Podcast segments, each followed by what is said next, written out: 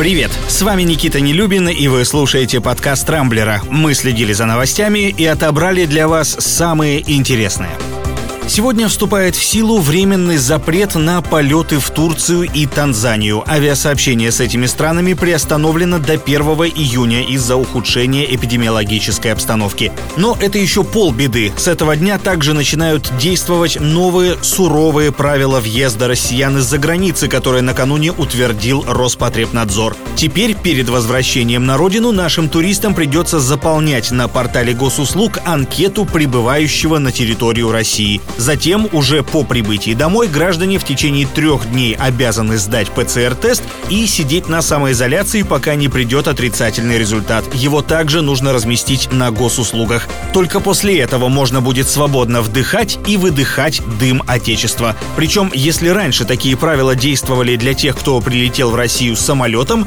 то теперь речь идет обо всех видах транспорта без исключений, даже велосипедах. Любопытно, коснутся ли новые требования Владимира Путина. Вчера президент заявил, что сделал вторую прививку от коронавируса. Каким препаратом так и осталось загадкой, и с его слов обошлось без каких-либо побочных последствий. Еще раньше в Кремле заявляли, что после того, как глава государства сделает оба укола, он расширит географию своих поездок. Вот и с президентом США Байденом опять же летом должен встретиться в одной из европейских стран. Кстати, источник газеты «Ведомости» области, близкий к администрации президента, накануне сообщил, что россияне, вдохновленные личным примером Путина, якобы стали активнее записываться на вакцинацию.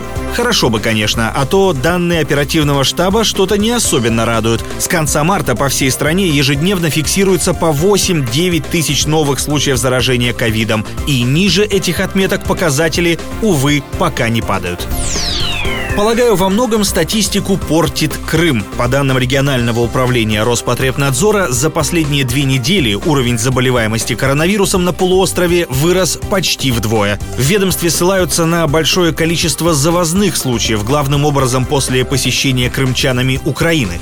Еще большую тревожность вызывает тот факт, что после временного закрытия Турции отдыхающие ожидаемо рванули в Крым. Например, на ближайшие майские праздники свободных номеров в местных отелях уже не осталось. И потом не совсем понятно, справится ли с таким наплывом отдыхающих система водоснабжения республики, которая и без того находится в крайне плачевном состоянии. В общем, отдых в Крыму, по крайней мере этой весной, обещает быть не самым комфортным и безопасным.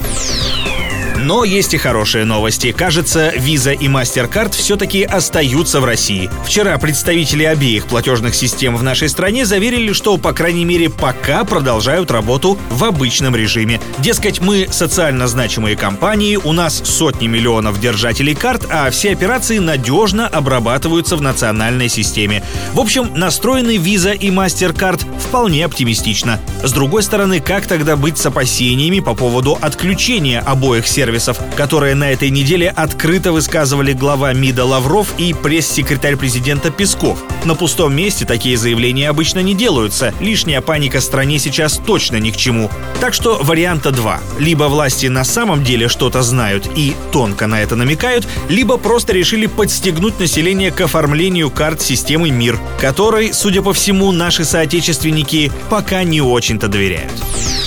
На этом у меня все. С вами был Никита Нелюбин. Не пропускайте интересные новости, слушайте и подписывайтесь на нас в Google подкастах и CastBox.